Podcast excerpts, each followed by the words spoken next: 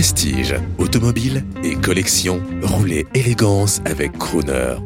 Bonjour pour Croner Radio, Paul Piemontez qui va vous parler de la star du salon. Cette star du salon prend une place invraisemblable. On dirait un film de science-fiction. Je dirais presque normal, vous voyez, quand c'est vraisemblable, mais c'est tellement normal par rapport à l'histoire de Berlier, à son prestige, à ce qu'il a pu faire, notamment dans, entre autres au Sahara, mais bien, bien entendu, un peu partout dans les pays froids, euh, l'Ukraine et le reste. Donc tout ça, c'est très important de pouvoir parler et c'est une opportunité. C'est le plus gros camion du monde? C'était le plus gros camion du monde à sa naissance et surtout dans la version, dans sa version de travail.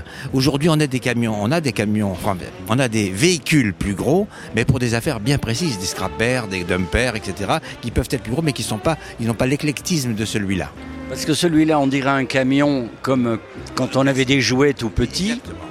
Mais il est monstrueusement grand, ses dimensions. Ces dimensions sont effectivement très grandes, tout simplement pour pouvoir gagner du temps. En fait, il faut, revenir à la finalité de ce, de ce véhicule.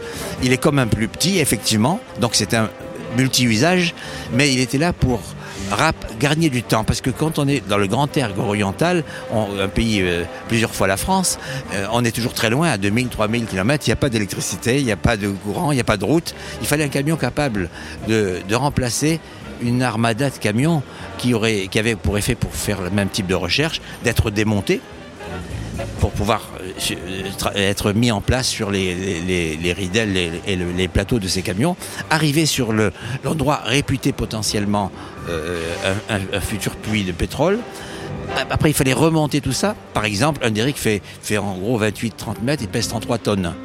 Il n'y a pas de camion pour le porter. Donc c'était 3 ou 4 ou 5 camions pour lesquels, sur lesquels il fallait d'abord démonter, ensuite arriver, ensuite remonter, ensuite travailler, mettre en place le trépan avec les moteurs auxiliaires pour pouvoir faire le trou, nettoyer et puis constater qu'il y en avait ou qu'il n'y en avait pas. Alors pour le grand public qui ne voit pas mais qui nous écoute, est-ce que vous pouvez donner les mensurations de ce camion et le décrire? Oui, ce camion il fait 5 mètres de large, 5 mètres de haut, 15 mètres de long donc sa capacité de franchissement d'abord est exceptionnelle parce qu'il a, avec, grâce à Michelin et avec la technologie de l'époque, on avait mis en, place des pneus qui permettaient euh, d'avoir une, pression au sol capable d'éviter tout, tout ensablement.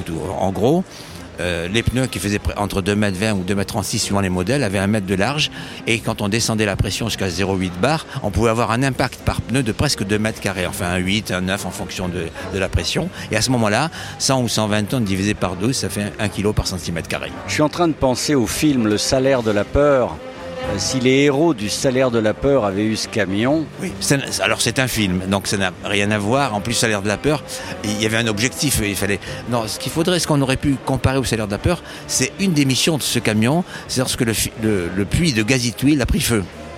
Et à ce moment-là, il y avait des milliards de tonnes de, et de mètres cubes de gaz qui prenaient et c'était impossible. Avec l'intervention de Red Adair, un spécialiste d'extinction des feux, il fallait amener des tonnes importantes, des centaines de tonnes importantes de barytes pour créer un souffle et l'éteindre. Seul ce camion pouvait faire ça.